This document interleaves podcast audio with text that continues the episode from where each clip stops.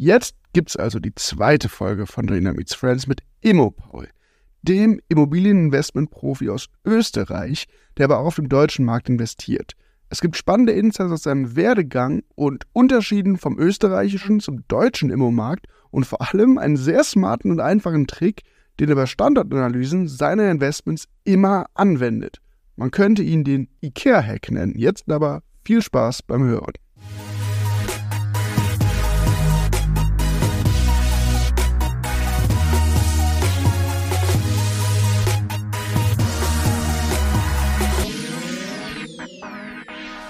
Ja, Paul, ähm, heute bist du zu Gast bei Janina Meets Friends. Ähm, es freut mich total, dich heute dabei zu haben. Und ja, für alle, die Paul noch nicht kennen und nicht wissen, wer Paul überhaupt ist und was Paul genau macht, würde ich einmal jetzt an dich übergeben, Paul, dass du einmal erzählst, wer du überhaupt bist. Ja, liebe Janina, vielen, vielen herzlichen Dank für die Einladung. Es ist eine große Ehre, bei, bei dir im Podcast äh, aussagen zu dürfen. Wie man es hört, ich bin Österreicher, große Überraschung. Ähm, komme aus Wien, bin ein echter Wiener, geboren in Wien, lebe in Wien. Und äh, ja, meine Reise, meine Immobilienreise ist äh, doch schon vor jetzt über, müsste ich jetzt rechnen, aber circa zwölf Jahren, also 2012 nämlich, ja, bald zwölf Jahre losgegangen. Damals war ich noch im Angestelltenverhältnis, ganz klassisch, so wie viele andere auch. Ich habe dann nach der Matura nicht gewusst, oder nach dem Abitur, sagt man in Deutschland, äh, nicht gewusst, was ich machen soll. Da habe ich halt BWL studiert, äh, habe dann in der Finanzmarktaufsicht gearbeitet. Das ist das österreichische Pendant zur deutschen BaFin, also mhm. der Versicherungsaufsicht. Bin dann nach siebeneinhalb Jahren Vorstand einer kleineren Versicherung, einer Tochtergesellschaft, einer Versicherungsgesellschaft äh, geworden. Ja, und habe mich dann irgendwann einmal äh, parallel schon mit Immobilien angefangen beschäftigen, bevor ich dann das Angestelltenverhältnis Ende 2017 komplett verlassen habe. Äh, das war relativ, wie soll man sagen, unaufgeregt. Also ich hatte nicht so wie andere die Stories, dass ich, weiß ich nicht, vom Blitz getroffen wurde und plötzlich die Erleuchtung hatte, sondern es war schlicht und weg das Thema, dass ich das Privileg hatte, äh, in einer, während meines Studiums in einer zu dürfen Cool. Und äh, ja, und ich habe aber dann darüber hinaus noch dort gewohnt und dann ist mein Bruder ins Alter des Studierens gekommen. Meine Eltern haben gesagt, Wohnung freimachen oder volle keine Miete zahlen. Und das war die Initialzündung dafür, dass ich mir eine Wohnung gesucht habe. Ohne Plan, ohne Wissen, ohne Podcast, ohne, also YouTube hat es damals schon gegeben, aber in ganz anderen, mit ganz anderen Schwerpunkten. Und äh, habe dann erst Mietwohnungen gesucht und zufälligerweise im Immo-Kurier, das ist eine, äh, ja, in einer Beilage, eine Samstagsbeilage einer österreichischen Tageszeitung, habe ich dann eine stark sanierungsbedürftige Wohnung im 19. Bezirk, da wohne ich noch heute, das ist einer der schönsten äh, Bezirke Wiens, habe ich eine stark sanierungsbedürftige Wohnung gefunden. Und äh, ja, die habe ich dann gekauft mit der Idee, diese selber zu bewohnen und habe alles falsch gemacht, was man falsch machen kann. Also ich habe ich hab auch was richtig gemacht. Ich habe mit Co-Investoren gearbeitet, schon gleich. Gleich mein erstes Projekt war mit Co-Investoren. Ich bin ein großer Fan von Co-Investoren, so geht man weg. Äh, Co-Investor war Mama und Papa. Okay. Das zweite, das zweite, was ich richtig gemacht habe, also ganz, ganz offen sagen, ich habe damals 10.000 Euro, habe ich von meinen Eltern geliehen bekommen. Äh, das zweite, was ich aber vielleicht sogar vorgelagert, das Wichtigere, ich war immer schon sehr, sehr sparsam.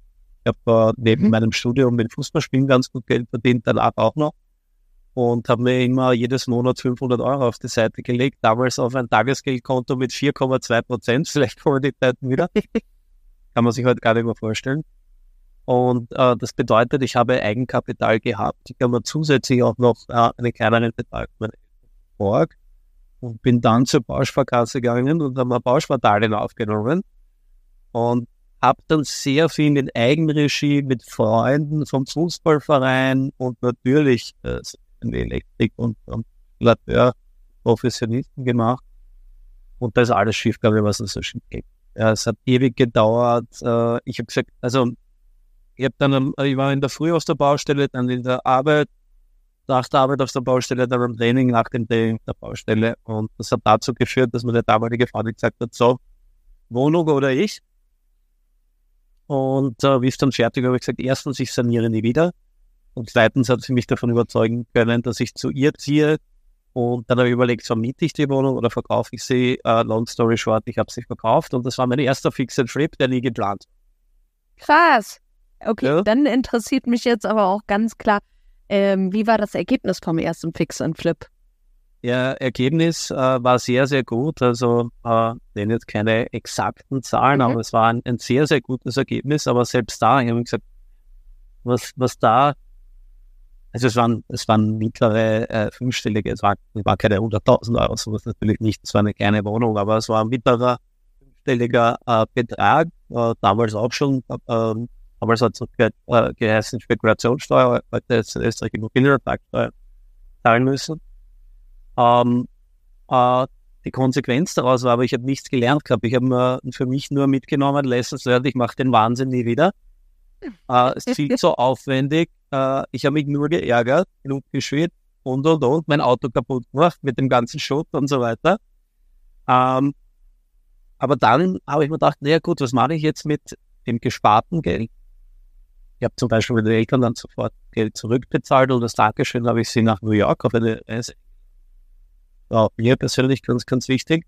Und äh, habe dann mit dem Ersparten plus dem gewonnenen Geld, habe ich meine damalige Partnerin überzeugen können, wir kaufen uns unser erstes Buy-and-Hold-Objekt. Eine Bauträgerwohnung direkt vom Bauträger. Ich, äh, wow. wie gesagt, ich, wie gesagt, ich erinnere, es gab kein, keine Bücher damals und ich kannte sie nicht. Mitstedt wurde, gab schon, aber das war mir nicht bekannt.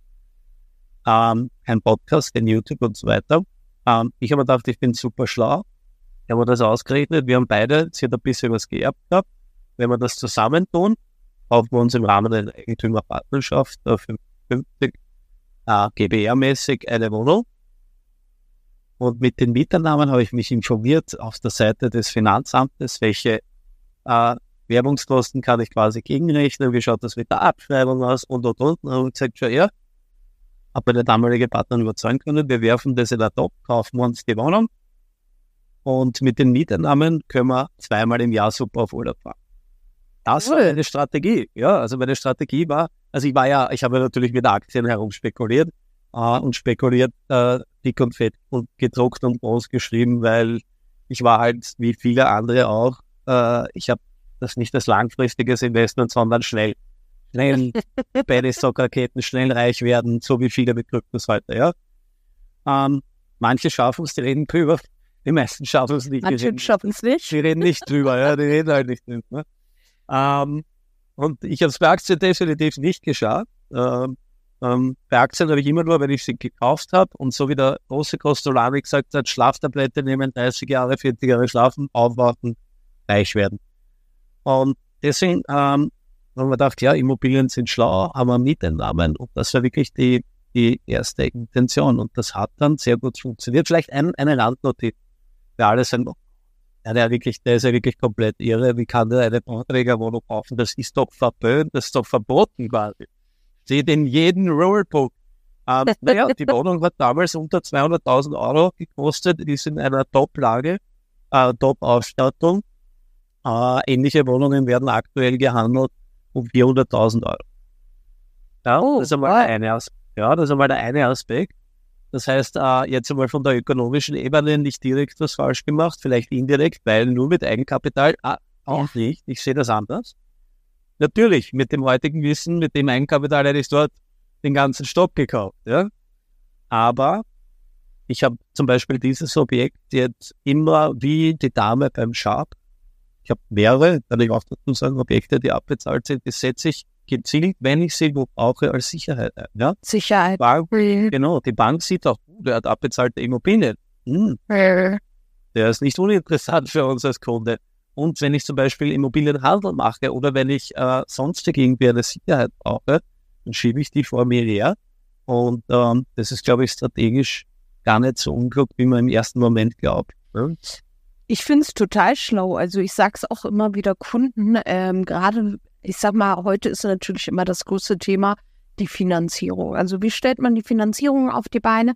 Und ähm, manchmal muss es ja sehr schnell gehen, wobei in der heutigen Phase hat man ja mehr Zeit als, äh, ich sag jetzt mal, vor zwei Jahren.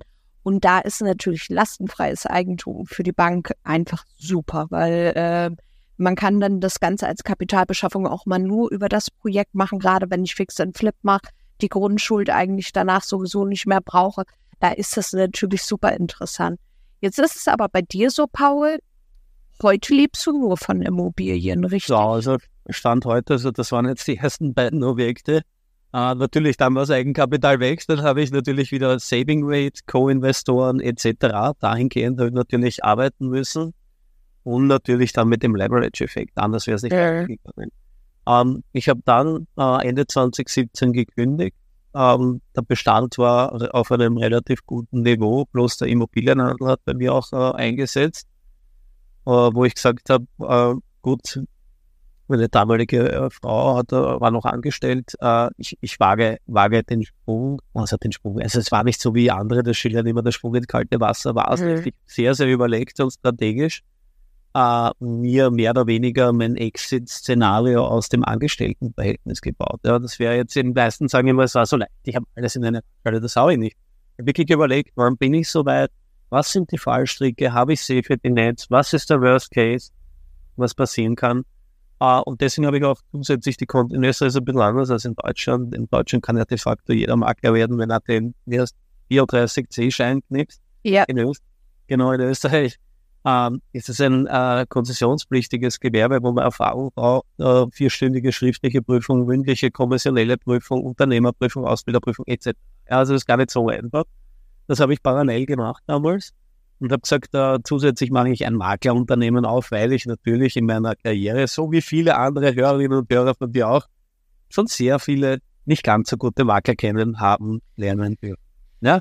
ja. Ich, ich kann das sicher besser. Erstens und zweitens habe ich mir gedacht, ich bin super schlau. Im Nachhinein hat sich herausgestellt, das funktioniert in der Realität leider nie so gut wie in der Theorie. Ich habe mir gedacht, ich bin super schlau. Und die Objekte, die ich dann zum Vermarkten, die kaufe ich selber und die, die halt Mondpreise wollen, die vermarkten also in der Realität hat das natürlich schon funktioniert, aber eher selten und nicht so Lehre. Ja, und heute, Stand heute, habe ich sieben Firmen, bin in verschiedensten Bereichen äh, tätig, also wie gesagt, eine eigene Fix-and-Flip-Firma. Ich habe jetzt auf Jung eine Firma gegründet, wo wir äh, auf Kurzzeitvermietung setzen. Ich habe äh, bei, äh, bei einer Todfirma. Ich bin Präsident vom Immobilieninvestment Club Österreichs. Äh, ich bin Teil vom Immocation Coaching Team, bin dort quasi der Quotenösterreicher, äh, wenn man so möchte. Und das heißt, ich bin halt in wirklich verschiedenen Sektoren das, was ich nicht mache, weil dazu möchte ich gerne, ich habe eh schon genug Themen, Feuer, fünf Wasser, Wasserschäden, einen Feuerschaden. Was ich nicht mache, ich bin nicht baut. Ja? Also ich saniere gerne Wohnungen, da kann ich mein Risiko, kann ich gut schlafen. Äh, ich baue aber nicht, weil ich habe schon sehr viele, viel miterlebt auf der Seitenlinie, was da alles passieren kann. Äh, und da bin ich definitiv kein Profi. Ja, deswegen mache ich gleich auch sowas nicht. Ich habe es mir auch gesagt, also Bauträgermaßnahme never ever. Ähm, einfach weil ich habe mir auch immer gesagt, ich will alles einmal durchlaufen, was meine Kundinnen und Kunden durchlaufen. Und die schlimmste Erfahrung war meine äh, Wohnung Kaufneubau vom Bauträger. Ähm, es war die schlimmste Erfahrung, weil ich noch nie eine so aufgezwungene Beziehung irgendwo hatte. Weil bei mir war es nicht so, kurz vor Ende hat man erst den Kaufvertrag geschlossen, sondern ganz zu Beginn hat man den Kaufvertrag geschlossen. Und ähm, in einer Zeit, wo Corona auf einmal kam, dann die ganze Wirtschaft und so. Ähm, Fun Fact, ähm, ist es heute noch nicht mal alles fertiggestellt. Äh, wir nähern uns jetzt dem Ende aber das ist etwas, was ich selber auch niemals machen würde. Ähm, was ich sehr cool finde, also klar, Immocation, da haben wir uns ja auch kennengelernt. Ähm, du hast das vorhin schon gesagt, gerade dieser Bereich Crew-Investoren, super interessant. Ähm, das sage ich ja auch immer vielen Investorinnen und Investoren, die heute sagen, ja, ich habe ja noch gar nicht äh, das Kapital, um starten zu können. Ich glaube, heute ist das Ganze viel einfacher zu starten, weil ich habe Instagram, ich habe YouTube, ich habe äh, Podcasts, wo ich mich überall erstmal kostenlos eigentlich informieren kann über dieses ganze Thema. Und gerade der Bereich Co-Investment ist ja so interessant, wo man halt wirklich, ähm, ich sag mal, tolle Netzwerke sich schaffen kann und da Investoren mit dazu nimmt. Hm, mhm. Was würdest du denn heute sagen, wenn du jetzt heute mit ähm, deinem Wissen heute mit 21 neu starten würdest, würdest du direkt sagen, ich starte jetzt mit Immobilien? Also zunächst einmal, ich gebe dir vollkommen recht bei deinen Ausführungen. Die Leute glauben, ja, früher war es ja viel einfacher und viel leichter. Äh, damals hat diese Informationsflut, dieses Wissen, dieses Netzwerk, angefangen von Stammtischen bis hin zu Immocation und so weiter, hat es alles nicht gegeben. Ähm, wo man sich wirklich, und ich habe auch damals im Jahr 2010 äh, den Immobilienstammtisch in Wien gegründet, der findet jetzt am Mittwoch wieder statt, da kommen 70 bis 100 Leute und sind wow. alles nicht gegeben, ja, und da herrscht unglaublicher Austausch. Ähm, ja, wenn ich heute noch einmal anfangen würde, wenn ich 21 wäre, das wäre schön, weil ich werde leider schon 42, also da wäre ich halb so alt.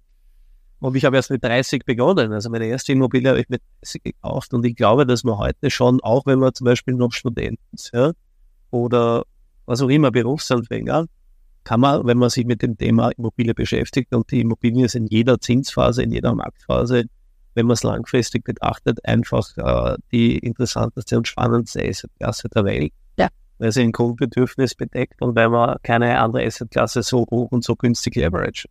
Ne? Und äh, natürlich, wenn ich noch kein Kapital habe, dann muss ich mich auf die Seite der Arbeit stellen. Was, was, was kann das sein? Ich äh, kann natürlich über Netzwerk, es gibt ja verschiedenste Methodiken, angefangen von Beratungsvereinbarungen, Tippgeberprovisionen bis hin zu partialischen Talentskonstruktionen, ähm, wie ich ein Kapital, folglich auch eine Immobilie, es gibt mhm. andere Mittel und Wege, vor allem jetzt sehr prominent, äh, Stichwort Kurzzeitvermittlung, äh, Airbnb-Arbitrage, ja, das heißt Rent-to-Rent-Modelle. Und vielleicht kurz zu erklären, äh, wenn ich sage, ich hab, kann mir keine Wohnung kaufen, bin nicht finanzierbar, dann schaue ich, dass ich mir eine Wohnung anmiete, die möbliere und dann natürlich bestmöglich über Kurzzeitvermietung äh, gewinnbringend weitervermiete und so mir mein erstes Eigenkapital für meine eigene Wohnung spare. Also es gibt mittlerweile wirklich ganz, ganz viele äh, Mittel und Wege. Ich arbeite da ähnlich äh, wie zum Beispiel mein Kollege der Markus Befort im, im Rahmen des Immobilien mit äh, okay. äh, Scouts, äh, Tippgebern und so weiter zusammen. Das ist für die Leute, die jung sind, beziehungsweise die vielleicht auch nicht finanzierbar sind, weil sie sich gerade frisch selbstständig gemacht haben, sind das äh, ganz probate Wege, um an frisches Eigenkapital zu kommen und gewisse Phasen der Nichtfinanzierbarkeit beispielsweise zu überbrücken. Ja?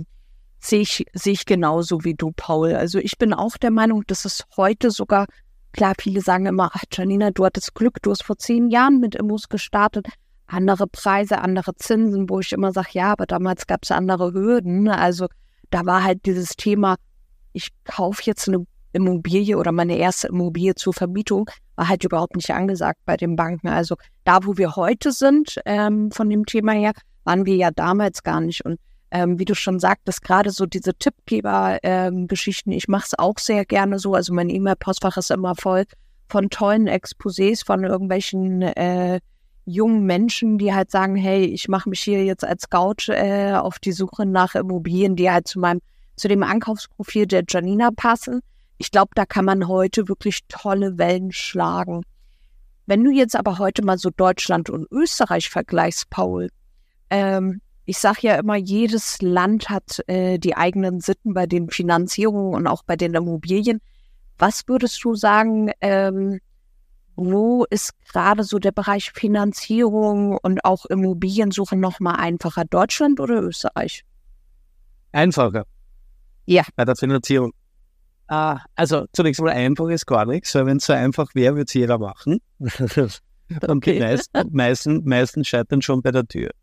Ähm, aber da habe ich eine ganz klare Antwort darauf, weil das habe ich noch nicht erwähnt. Ich bin ja nicht, bin zwar Österreicher, bin aber nicht nur in Österreich investiert, sondern ich bin ja zum einen Teil von Immocation und zum anderen bin ich äh, über Vermögensverwaltende, aber auch privater Natur in Deutschland investiert. Ja, das heißt, ich habe auch schon finanziert in Deutschland, weil ich Eigenkapital ist ein scheues Reh und über die Deutsch, deutsche Grenze traut sich mein Eigenkapital. und meine Erfahrungen kann ich dir, also keine theoretischen, sondern meine persönlichen Erfahrungen ist, dass es in Deutschland nach wie vor, es war in der Vergangenheit klarerweise noch leichter. Ähm, die 110% Finanzierung ist heutzutage nicht mehr ganz so einfach. Sie ist nicht unmöglich, aber mhm. das wirst du bestätigen können, nur mehr älteren Fällen äh, anwendbar. Ja.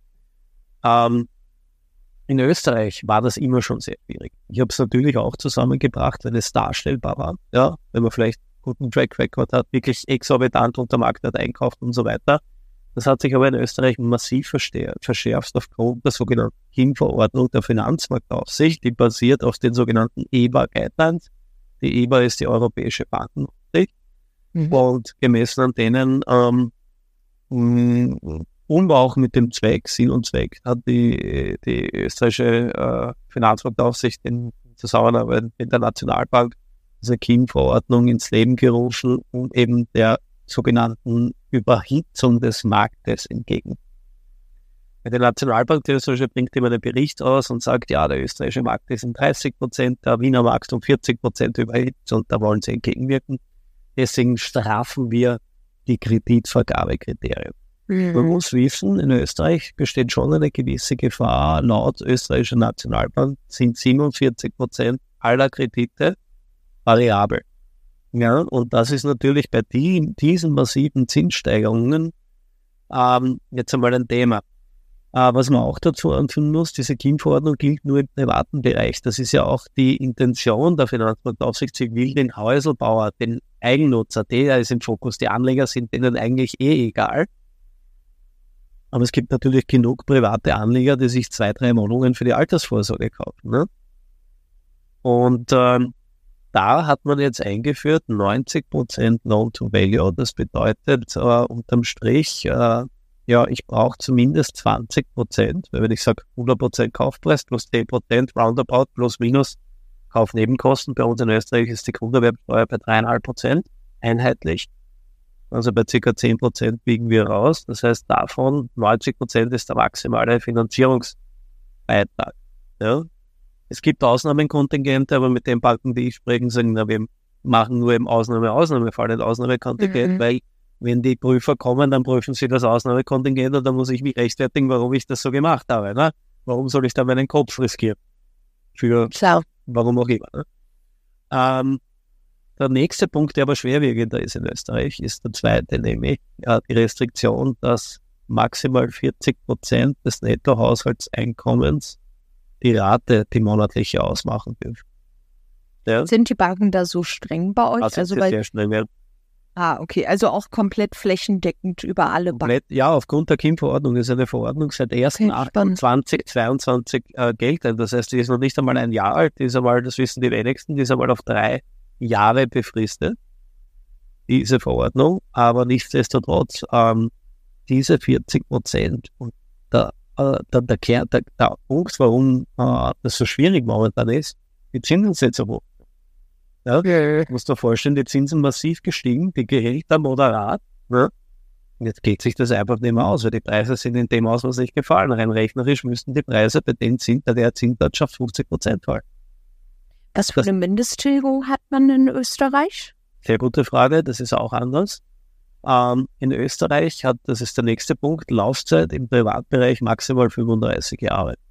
Das Ui. bedeutet, die Tilgung wird nicht vereinbart, die anfängliche, mhm. so wie in Deutschland, wo man sagt, ja, ich tilge zwei oder drei oder was auch immer, oder vielleicht sogar ein Prozent. Äh, in Österreich ergibt sich die Tilgung, die anfängliche, aus dem Zinssatz und der Laufzeit. Der Laufzeit. So wird das. So okay. wird das also da merke also, ich, einfache Antwort. Mhm. Deutschland ist es einfacher und jetzt ja. werde ich deine, deine Hörerinnen und Hörer schocken. Ich habe als ÖSE eine 110% Finanzierung oder sogar mehr. Ich habe keinen einzigen Euro. In, in Thüringen das sind ja 6,5% Grunderwerbsteuer. Äh, in Thüringen habe ich bekommen, also keinen einzigen Euro auf zehn Jahre 0,9% effektiv. Ja. Die guten ja, alten Zeiten. Ja, die guten alten Zeiten. Aber es rechnet sich immer noch. Also die Frage ist halt, wie gehe ich bei der Finanzierung ran? Klar, wenn ich jetzt sage, ich möchte von Tag 1 äh, Cashflow positiv laufen, ähm, dann kann ich natürlich heute nicht sagen, ich möchte da irgendwie eine 100% Finanzierung oder 105% Finanzierung gehen. Da muss man schon ein bisschen anders rangehen, wobei ich ja immer sage, Immobilien sind auch eine gewisse Arbeit. Äh, man muss sie entwickeln, man muss die Mieten entwickeln und Ähm, dementsprechend, wenn ich jetzt heute mit einem negativen Cashflow einkaufe, ähm, dann muss das ja in fünf Jahren nicht mehr der Fall sein. Also sollte es auf alle Fälle auch nicht mehr sein, weil sonst hat man dieses Thema äh, ja passive Einkommen äh, bei Immobilien wieder falsch verstanden, wo ich immer sage, nee, man muss schon ein bisschen arbeiten. Aber ähm, für mich nochmal eine super Bestätigung, dass wir da wirklich in Deutschland ein sehr gutes Immobilienfinanzierungssystem haben. Ähm, ich sage es auch immer wieder, auch wenn die Zinsen jetzt höher sind, dafür können wir gerade die Kaufpreise verhandeln, wie schon Ewigkeiten nicht mehr. Und ähm, das finde ich da immer ganz spannend.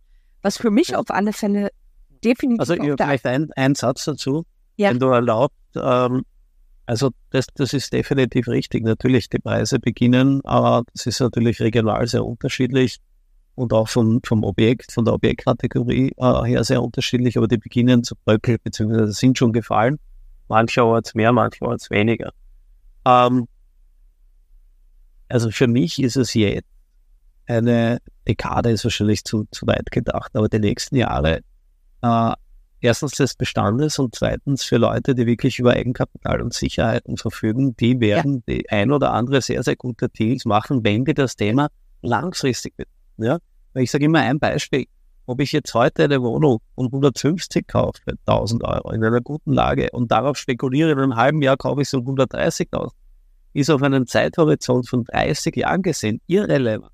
Irrelevant.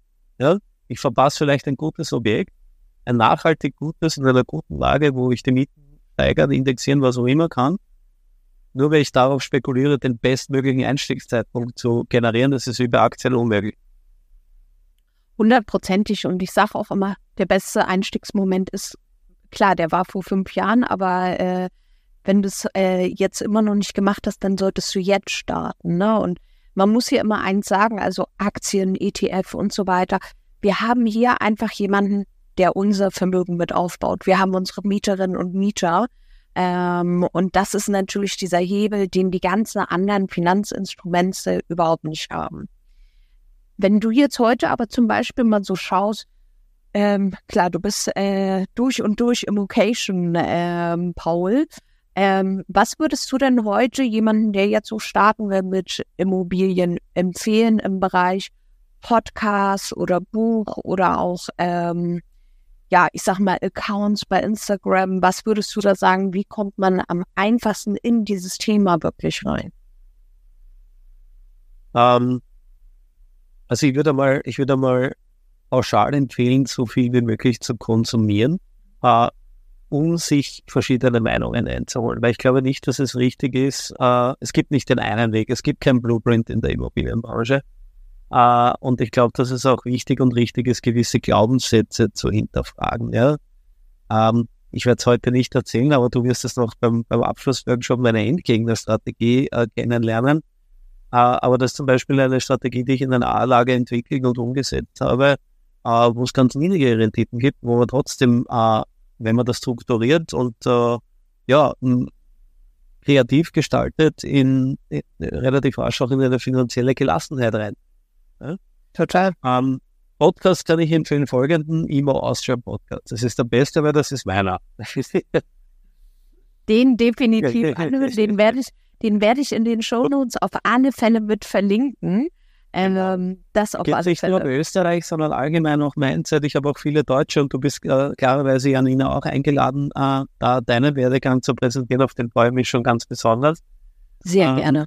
Und was ich sonst wirklich gut finde und was ich schon, was einer der ersten war und ich den immer noch höre, nicht weil er mir rechtlich, ökonomisch und so weiter weiterhilft, was ganz andere Rechtssituation ist.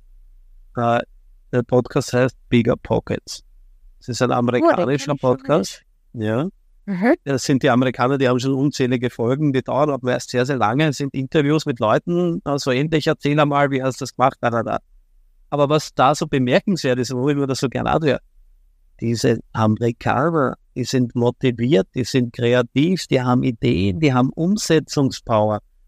Und ich kann mhm. nur jeden dazu motivieren, das ist mein, mein meine Mindset-Message an euch heute, der Österreicher und der Deutsche, ne? alles und das Gartenzaun-Denken und neidig und gierig und der hat ja nur Glück gehabt, früher war alles besser und der hat, hat nur geerbt und der hat hat oder alles zusammen. Ne? Der Amerikaner sagt zu dir, wow, geil, Respekt, wie du das gemacht hast, erklär mir das bitte, zeig mir das, ich möchte das auch machen. Ja? Und man kann über die Amerikaner denken, was man will, aber Ja. business-wise, in der Hinsicht, also, also allein wenn man da reinhört, das motiviert einen unglaublich wieder in, in, ins, wirklich ins Tun zu kommen, ja? sich mit dem Thema zu befassen. Es gibt ein Up und Down bei Immobilien, wenn man sich mit dem Thema nicht beschäftigt, dann verliert das wieder. Wenn man negative Erfahrungen macht, dann verliert das seinen Drive. Aber das ist, das pusht nicht so richtig. Ich denke mir, wenn ich mir das anhöre, denke ich mir, wow, gibt's ja nicht, was die in kürzester Zeit mit was für einer Motivation, mit was für einem Ehrgeiz geschafft haben, unwahrscheinlich. da werde ich definitiv reinhören, weil ähm, das ist ja, also du hast es so schön gesagt, also äh, klar, in Deutschland, Österreich, man sagt immer, ja, hast du einfach Glück gehabt oder saßt an der Quelle oder so, wo ich immer sage, hm, gerade wir Frauen, und ich freue mich ja immer über alle Frauen, die sagen, hey, äh, ich investiere, es ist kein Männerthema, ganz und gar nicht. Ich bin auch immer der Meinung, dass wir Frauen einfach die besseren Investorinnen sind ähm, weil wir nochmal ganz anders verhandeln Gabi, können. das ist, das ist, das ist, äh, das ist so. Das ist definitiv so. Also ihr seid die Besseren und ich, ich, ich beobachte das mit großer Freude, dass immer, immer mehr Damen äh, sich mit dem Thema beschäftigen, ihre eigenen Finanzen in die Hand nehmen, weil ich sehe das, ich habe zwei, zwei kleine Töchter, also ich befürworte das und äh, begrüße das und fördere das und äh, sehe das als un, ungemein wichtig. Es ist total wichtig. Also das ist auch der Grund, wieso, weshalb, warum ich ja äh, gerade in den Zügen bin, mein Buch fertig zu schreiben, wo es ja wirklich eher um das Thema Investieren für die nächste Generation geht. Weil ja, ich habe nicht das Glück gehabt, damals jemanden zu haben, der gesagt hat, hey Janina, jetzt setzen wir uns mal hin und ich erzähle dir jetzt mal, was ist eigentlich die Brutto, Netto, Mietrendite und so weiter. Hätte ich das als Kind gelernt, ich hätte ganz viel in der Schule gar nicht lernen müssen und hätte gesagt, das ist doch das Entscheidende, dass da wirklich jemand mit aufbaut. Und ähm, wie du schon sagst, also ich beobachte es ja auch bei Immocation und freue mich schon total auf den Abschlussworkshop, ähm, dass da auch endlich mehr Frauen wirklich dazukommen und wirklich sagen, hey, das ist auch ein Thema, was mich betrifft und nicht nur das Thema, was meinen Mann oder so betrifft. Ganz oft sogar Paare äh, an der Stelle. Nicht nur Einzelleute melden sich bei Vocation an, sondern ihr könnt das Ganze auch mit eurem Partner oder Partnerin zusammen machen und gemeinsam durchleben. Ich glaube, das bringt super Mehrwert. Also das ist, ich, ich sage immer, einer der größten Hemmnisse ja, bei der Umsetzung Ja. der strategischen Ziele ist, wenn zum Beispiel mein Partner oder meine Partnerin das blockieren oder in die andere Richtung und hinterfragen. Mhm. Ja. Also wenn man da eine Symbiose findet, wenn man da gemeinsam arbeitet, jeder seine Stärken mit einbringt, dann ist das ungeheuer wichtig, wenn man über das, wenn man jemanden hat, mit dem man sich über das Thema unterhalten kann. Also das ist gar, also wenn man da seinen Partner dafür begeistern kann und gemeinsam in dieselbe Richtung denkt und geht, unglaublich wichtig. Gleichzeitig ein Tipp von mir, bei Mietern mag ich Pärchen überhaupt nicht. Das stimmt, äh, die bleiben Weißt meistens nicht ganz so lange. Äh, genau. Ja, Ich habe immer, Ja. am Anfang habe ich immer wieder unerfahren, da habe ich immer gedacht, wow, super. Ein junges Pärchen, Mhm. beide berufstätig, ich habe zwei Mieter, ich habe zwei Einkommen. Das Problem ist, die trennen sich so. ja, Ja? sehr oft. Und, Ja. und dann sagen sie, ja, da, ich habe mich in den anderen verliebt und jetzt kann ich mir die Wohnung nicht mehr leisten und da, da, da. Ja? Und dann, das ist, das ist wirklich sehr, sehr Wenn du jetzt aber heute mal auf dein Portfolio schaust, ich habe das, äh, verfolgt das ja immer bei dir bei Instagram, äh, gerade so das Thema Sanieren und so, aber auch das Thema Ferienimmobilie. Was würdest du heute sagen, wenn du dich nur für eine Vermietungsform entscheiden müsstest? Welche wäre es? ist eine ehrliche Antwort. Ja. Klassische Vermietung. Klassisch. Klassische okay. Vermietung. Mhm. Ähm, die Ferienvermietung, also ich, ich mache es ja. ja? Und äh, ich, ich gehe da relativ offen auch bei Instagram und so weiter damit um. Aber es ist so zeitintensiv. Ja? Und, äh, was, was Leute, ich, ich mache mit Wohnungen, wo ich die vorher, keine Ahnung, um 700, 750 Euro vermietet hatte, mache ich 3.000 bis 4.000 Euro Umsatz. Aber Umsatz ist nicht Gewinn. Ja, klar, das, Das ist stimmt, wow, ja. wow. Ja. Aber was da alles weggeht Und was alles schief gehen kann. Ich will jetzt gar nicht davon anfangen. Ich habe unzählige Beispiele, was alles schief, kaputt, verloren und so weiter geht. Ja? Ähm, wenn ich dann meine eigene Zeit, meinen Kopf her und das alles mit reinrechne, das muss man schon wollen. Natürlich. Mhm. Da, also wie gesagt, äh, da ist wirklich die Frage, welches, welchen Grad oder welche, welches Level hat mein Portfolio bereits erreicht und wo will ich hin? Wenn ich am Anfang stehe, muss ich arbeiten. Da ist kein passives Klar. Mhm. Da muss ich arbeiten, da muss ich schauen, dass ich bestmögliche Rendite bekomme. Natürlich bei den gestiegenen Zinsen ist die Kurzzeitvermietung ein spannender Zinshedge. Ja? Aber ich will die Leute nur warnen, weil ich kenne viele, die sind da rangegangen, nach einem halben Jahr haben es aufgehört, weil sie gesagt haben, ich halte das nicht mehr aus. Ich halte das nicht mehr aus. Ne? Und ähm, man kann alles systematisieren, automatisieren. Weißt du, was man nicht kann? Man kann den Mensch nicht systematisieren. Ja, Akt der Mensch. So. Der Mensch verliert Dinge, der Mensch äh, vergisst Dinge, der Mensch, warum auch immer, macht Dinge kaputt und so weiter. Ne? Also definitiv. Also es ist auch nicht so einfach, wie immer alle denken. Also das ist ja immer dieses Schöne, wenn ich mit jemandem spreche, der halt heute vielleicht maximal sein Eigenheim und eine weitere Immobilie hat, der sagt ja dann immer, ja, das ist ja alles ganz einfach. Ich bin so ein Mensch, ich bin ja immer überall sehr gerne noch eingebunden und tatsächlich kümmere ich mich um sehr vieles auch selber, einfach weil ich selber wissen will, was ist gerade bei meinen Immobilien wirklich der Fall. Ähm, und ich bin auch nicht so verwöhnt, dass ich auf alle Immobilien Sondereigentumsverwaltung gesetzt habe, ja. sondern tatsächlich verwalte ich auch vieles noch selber. Ähm, so. Einfach weil ich, so. ja, ist ich auch ganz genau wichtig. Ich, ich finde es genau. ganz wichtig, also so der persönliche Bezug auch mhm. zu den Mieterinnen und Mietern. Ähm, die haben dann auch mal ein anderes Verständnis, wenn ich sage, es dauert jetzt mal ein paar Tage, weil sie wissen, wie lief es davor in den letzten zwei, drei, vier Angelegenheiten. Und ähm, ja, äh, nichtsdestotrotz also, sage ich immer, es bringt trotzdem Spaß, dieses ganze Thema. Ne? Also, also um, um deine Frage zu beantworten, wenn ich jetzt nochmal, ich, wenn ich so richtig verstanden habe, wenn ich 21 wäre, mit was ich äh, beginnen würde, ähm, dann würde ich mir eine Wohnung kaufen, würde mit der wahrscheinlich, höchstwahrscheinlich Kurzzeitvermietung machen, wenn es rechtlich erlaubt ist. Mhm. Erstens. Äh, zweitens würde ich aber auch nur gleichzeitig eine Wohnung kaufen, die sich auch in der klassischen Vermietungssituation zumindest halbwegs rechnet. Ja? Mhm. Weil er, die Kurzzeitvermietung kann jederzeit in eurer Stadt, in eurer Region, in eurer Gemeinde verboten werden. Ja. Das heißt rechtlich. Dann haben wir Beispiel Corona. Ja? Mhm. Von heute auf morgen waren die Schotten dicht. Ja? Uh, keine Monteurswohnung, dasselbe genau, Monteurswohnung ist egal, ob man auf, auf Ferienverboten oder Monteurs, aber und, und ja, auch wenn wir jetzt zum Beispiel Monteurszimmer, weil du es erwähnt hast, jetzt, nehmen wir mal die Monteurszimmer her. Jetzt gehen sehr, sehr viele, die ihre fixen Flip-Projekte nicht verkaufen können, äh, machen Monteursvermietung. Ne? Ja. Das, jetzt sehe ich zwei Probleme. Äh, zum einen, es gibt immer mehr Angebot am Markt. Und auf der anderen Seite, man liest ja und man spürt es bereits, Baustellen werden gestoppt, vielleicht noch fertiggestellt, aber neue Dinge werden verschoben oder gar nicht mehr angefangen. Das heißt, es geht ja am Tagesende immer um Angebot und Nachfrage. Wenn das Angebot steigt und die Nachfrage gleich bleibt oder nur ein bisschen abnimmt oder sogar in einer rezessiven Phase stark abnimmt, dann führt das zu Leerstand, zu Preisverfällen und dann funktioniert es genauso wenig. Ja? Und deswegen ist, glaube ich, immer wichtig, mehrere Strategien sich für ein Objekt im Vorfeld schon zu überlegen. Ähm, das mache ich zum Beispiel sehr, sehr stark beim Immobilienhandel. Und Immobilienhandel, den hätte ich früher empfohlen. Als Nummer eins. nicht so.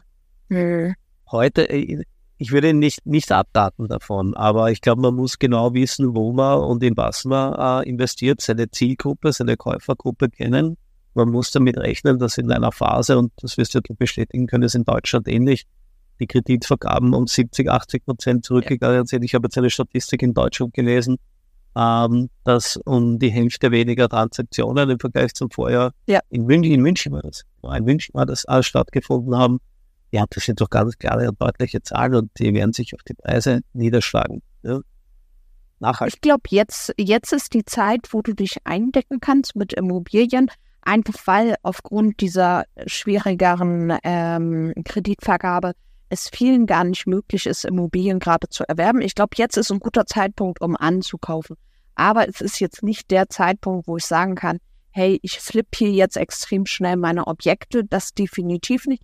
Nichtsdestotrotz glaube ich, der Markt wird wiederkommen. Also ich bin da ja ganz fester Überzeugung, ähm, das war es jetzt auch langsam mit den ganzen Erhöhungen. wir werden Ende des Jahres wieder Richtung einem normalen Markt gehen. Es wird aber nie wieder so günstig, wie es mal war. Also deine 0,9 Finanzierung in Thüringen, die wirst du nicht nochmal bekommen, Paul. Ich glaube mhm. tatsächlich, wir werden uns so mit einer 100% Finanzierung, werden wir uns so bei zweieinhalb Prozent, zwei Prozent wieder einpendeln. Also so mhm. das Niveau von 2014, sage ich mal.